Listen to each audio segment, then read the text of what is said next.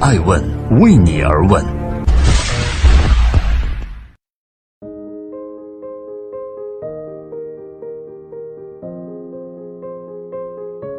能让我们想到做调味品辣酱的，在中国只有一个人，叫老干妈。但老干妈跟林忆莲这虽然都是三个字儿，我我是老干爹。不和谐。不，其实老干妈是辣酱，它是呃只做单品啊，它可能它也想扩品，完了它也曾经号称说不上市，但这个就没关系了，每个人有每个人自己的商业逻辑哈。但是从范爷来说呢，我是说一开始我要做一瓶辣酱，完用辣酱呢去切入整个调品市场。其实我是有一颗野心，我不是说只是想卖酱，虽然现在已经把我划分到卖酱的那个行列去了。只有您在这过去的四年间是蒙眼狂奔，我要做中国范爷，为什么？呃，中国调品就是这个本身我们一年四千亿的一个一个一个盘子啊，那辣酱呢其实是三百二十亿，呃，我呢希望通过辣酱去切入整个的调味品这个行业，嗯，我们想做全品类发展，这个是很不容易。做全品类发展的品牌现在只有两个，一个是海天，一个是李锦记。我希望做那第三个，当然我也希望有机会能超越他们。那你需要做的事情太多了，就是人家有一个历史的积淀，有一个时间的积淀，有一个这个你你像海天以前是国企改制过来的，范爷是什么？凭空而起，那你凭什么？如果我不凭的话，我告诉你，肯定死在路上，肯定死在路上。所以说，你说四年你看到的宣传也好，所有的东西也好，那个是我想让大家知道的，我不想让大家知道的后面太多的事情。其实最好的商业模式啊，就一个字儿，就好。我特别好，我更好，我再好。任何单品还是服务，你做得更好、再好、最好的时候，它就成了卓越，它就是最好的商业模式。不更好吗？是吗？等等等等等等，这个就像我刚才说的这个，就是你做产品，你觉得你做了一件好产品，别人不认你，你自己再说好，我做到最好了，全世界最好了，没有用，没有用，最后就是你就是自己在家里自娱自乐。什么东西能真正带来好，那就是有普惠价值的产品，那才叫好。嗯就是你为社会带来了什么？就像大家说你苹果粉丝你太烂了，你现在还用苹果，怎么了？的确是改变了人们的生活方式啊，改变了我的使用习惯。它好用。它不光是好用的问题。以前大家买买个大电脑，在家里摆来摆去，弄来弄去，我不会的，我不懂电脑。从 PC 那开始我不懂，因为太复杂了，要记各种键呀，记什么。到现在我我用的很好，我又我又不用去天天在计算机上我要刻什么东西出来，我就使用它，其实是真正改变了你的使用方式，你的生活方式。啊，最后其实我们所有高科技的东西是拿来干什么的？服务于人。如果你不能让每个人都能够得到你的这项服务，那你就不能说你是好。你真心要把自己做成一个百年老店或者规模大企业吗？我必须要这么做。我喜欢食品，我想把食品这件事做透。就是有的时候我们不是说一个定律吗？就是你要坚持多长时间，你就可以完成一件事情。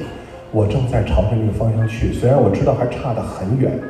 中国其实我们说食物的消费升级，啊，我们看到的是表面。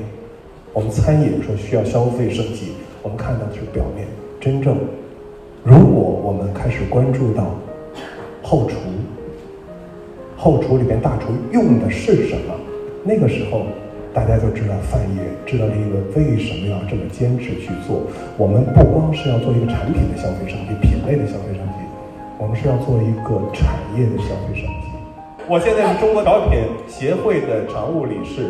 呃，调品协会就是在一直在一直在跟我谈，嗯嗯就是希望我能够带领整个调品行业的这种产业消费升级，嗯因为他们觉得范爷这个品牌才是真正中国调味品应该有的品格。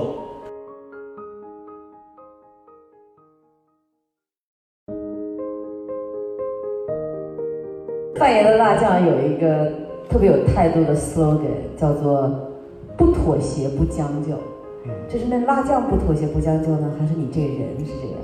这是这这是一个广广告的时候去讲，在做这件事儿的时候，首先你要去想怎么去做。那我我一开始我也说过，就是用文化去切入到我们的这一块儿。其实要讲的东西太多了，像今天上午王会呃呃故宫王院长，为什么故宫会跟范爷的瑞幸最近在跟故宫合作，做了很多的宣传？其实我们是在去年就开始跟故宫合作。呃，我们把我们的辣酱在故宫里进行销售。其实当时我跟王院长见见面的时候，我就说了一句，他问我，他说你们卖辣酱的，你为什么要进我故宫呢？我说故宫讲的是什么文化传承啊，饮食这里边太多东西可以讲了。啊，他说那你给我讲讲辣酱。我说辣酱呢，其实在中国啊，咱们这个辣酱呢，不不是很早才就就有了，在这个清代才有。但是呢，我们最早在宋代的时候就有辣酱，那个时候辣酱呢用的是花椒、胡椒。不是用的现在辣椒，辣椒呢是从明清这个走水上之路或者海上之路进入。他说：“好好好，你想做什么？”我说：“我就想把这个事儿，哎，故宫，哎，这个虽然生活故宫的生活已经过去了，但是传承下来很多祖上的讲究的东西一直存在。我说我要把这种讲究的东西，我们对生活的讲究，不是因为我们现在突然有钱了、暴富了，我们想去去去去去显摆自己。”这个讲究是我们血液上下来的，嗯，祖上传下来的。一个产品的好是怎么界定的？尤其是一个调味品的好，你的好能好到哪去呢？首先，咱们说这个哈，辣酱，就这个就是我，其实我想跟大大家讲的不是我的产品，不是我要为产品做宣传，而就是说大家在遇到自己的这个商业的一些问题的时候，我们怎样去摆清这个东西？很多人问我说，范爷，你这辣酱。跟老干妈有什么区别？我说没区别，贵贵不不不，没区别。为什么没区别？都是就是我第一款，当时我出的第一款，都是豆豉鸡的辣酱，就油豆豉鸡，这个是一个品类。当时老干妈他们去全国打官司，就是说要申请专利，说别人这模仿了他们。其实油豆豉鸡的辣酱不是老干妈的，这个是从清代就有的，所以这个官司其实是打不成的。但是，在整个行业发展的过程当中，在这个经济崛起的这段时间里面，老干妈用它的味道记忆留住了它的消费者。也就是说，我们消费者心智其实辣酱是什么？老干妈，老干妈是什么？就是那油豆豉。但是，咱们大家不知道说那是油豆豉鸡的辣酱。但是范爷做的第一款恰恰就是油豆豉鸡的辣酱。那我怎么办？我只能跟大家解释，我说，这是。七种辣椒，两种豆豉，特级的杏鲍菇，意大利的原产地松露油，两天的熬煮时间，完了把它做出来了啊！那你这挺讲究的。可是，那你这跟老干妈有什么区别？最后讲的就是味道。懂吃的人，他吃完了以后，他会说：“哦，我以后会选林一轮了。”我说：“为什么？”嗯，我有一朋友给我说：“送你四个字儿，你拿这四个字儿就可以把你的辣酱走遍天下。”我说：“哪四个字？温润不燥。”就这个是你在做这个产品的时候，你想你产品的利益点到底是什么？我们说哦，别人说吃辣酱，哎呀，这太不健康了，那么咸，啊，那么辣，完了放那么多味精，吃完了以后上火，满脸长疙瘩痘。你那是没吃到好的，盐放多了，这个油泼辣子的时候啊，这个油温太高了。没有得到真正的好的，用科技手段去控制它的油温，完了产生了不好的东西，这种东西是让你上火。就像我们吃馒头，如果把馒头片烤过了，你吃完以后你会觉得嗓子不舒服，就一样的道理。那我们用很好的工艺，用很好的材料去制作完了这个之后，就是要让消费者去吃。怎么样让消费者吃到第一口？买你的第一瓶辣酱，这是后边的事儿了。但是前面的东西就是，你的基础是什么？就像我刚才说的，你的初心是什么？我只想做一瓶好的辣酱，这就是我的初心。那么范爷林依轮本人，你希望在这个万亿级的市场里面，你会是什么角色？一统江湖吗？还是一个小而美年、百基业长青的百年家族企业？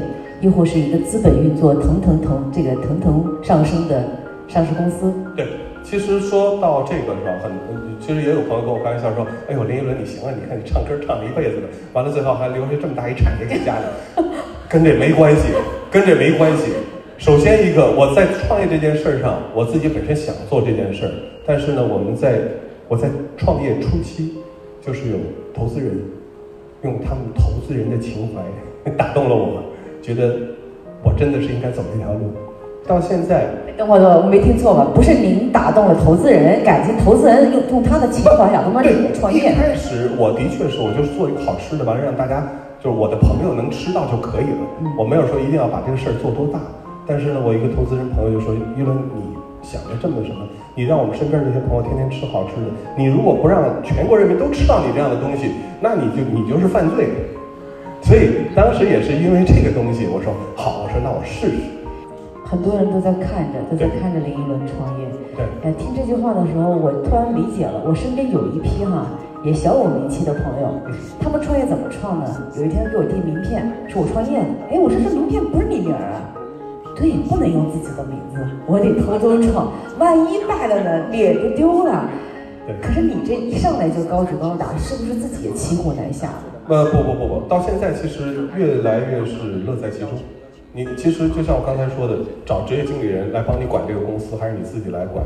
就是你这个企业里的血液，到底是流的是什么样的一个血液？如果我们只是一个职业投资呃职业职业经理人来管理，去靠这个这个节节开源节流，完了让他去稳步成长的一个公司的话，那不是林一伦想做的这件事儿。我相信也不是投资人投范爷的时候想让范爷做的这件事儿。所以，其实，在商业创新上面，必须是要有。就别人问我说：“你的商业创新是什么？”我说：“I I P 加品牌。”说：“哦，I P 加品牌。”哦，本来人家就像你刚才想问说：“你的辣酱跟那老干妈的辣酱有什么不一样？”但是一听 I P 加品牌，那就不一样了。你能不能做出来呢？那通过两年，我让更多的消费者吃到了范爷的品牌的产品，知道了范爷这个品牌。那现在我可以说啊，我这么做其实是对的。嗯，因为今天是在一个公开的场合啊，但是我自己也是一个创始人。我每天夜深人静回家的时候，我只想一个词儿：放弃。每天早上醒来的时候，就觉得飞起。每天都在这种循环，因为这个世界会有很多的这个不确定性。在中国创业成功，中国的赋税，中国的政策变化，中国的这个市场的竞争，在中国市场上存活下来。绝对可以称霸武林，所以您没有这样的困惑吗？我每天回到家以后就是想睡觉，我困了，我困死了。我我是一个唱歌的，你知道吗？其实，在舞台上，我面对的我的歌迷、粉丝、观众，我只需要把我喜欢的东西拿在舞台上去把它表现出来就可以了。但是我现在在公司，我天天要绞尽脑汁儿。我说我脑汁儿都绞没了，你知道吗？我就在想我的商业的逻辑，我的商业的这个这个路径，在想所有的这些东西，还要想怎么卖酱。那回到家之后，我真的是没有时间去想这些东西，赶快睡一会儿，一会儿早上起来又要去公司签字儿去了。其实这个。明星或者是个人 IP 创业啊，包括吴晓波老师哈，您啊啊，我可能爱问也算一一部分啊。呃，经常会有一种偏见，哎，这不就是自媒体吗？这不就网红吗？哎，这不就作家吗？但是你知道吗？福特汽车吗？你知道福布斯杂志吗？你知道 Toyota 吗？你看到甚至 MUJI 这样的这个日本的顶尖的品牌，它往往都是那个很疯狂的创始人，他开始了一个伟大的事儿。啊，每一件伟大的事背后都有一个勇敢的开始。他开始了，你不知道如果他坚持到底会发生多少神奇的力量。嗯，但是他的生命力是不可以被低估，不是那一个小小的个体所能涵盖的。对，更重要就是做食品这一块，这永远的刚需。除非哪天早上起来以后，我们就吃一粒儿，完了，一天可以不用吃任何的东西。但如果真遇到那个样时候的话，我也就不活了。嗯，我就不想活了。因为食物能够带给人的这种愉悦的感觉，那是做其他事情没法比。